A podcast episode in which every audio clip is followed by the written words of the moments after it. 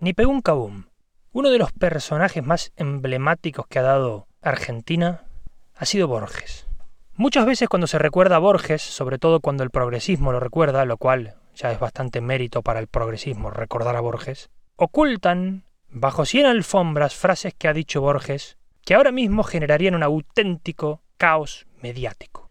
Y es que recuerdo haber leído en algún momento, cuando Borges ya estaba ciego, que un periodista, no sé si fue en un aeropuerto o dónde, lo paró diciéndole Borges, Borges, yo soy peronista. Y Borges responderle No se preocupe, yo también soy ciego. Por supuesto, una respuesta maravillosa, tal vez comparable a una respuesta que podría haber dado perfectamente Groucho Marx.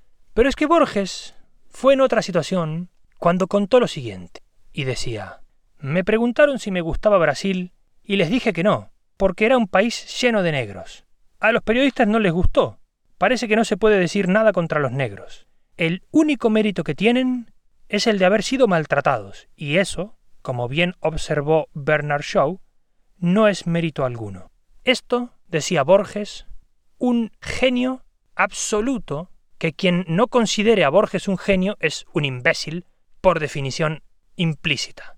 Entonces recordemos bien esa frase de Borges con todos estos conflictos actuales que están sucediendo con el Black Lives Matter.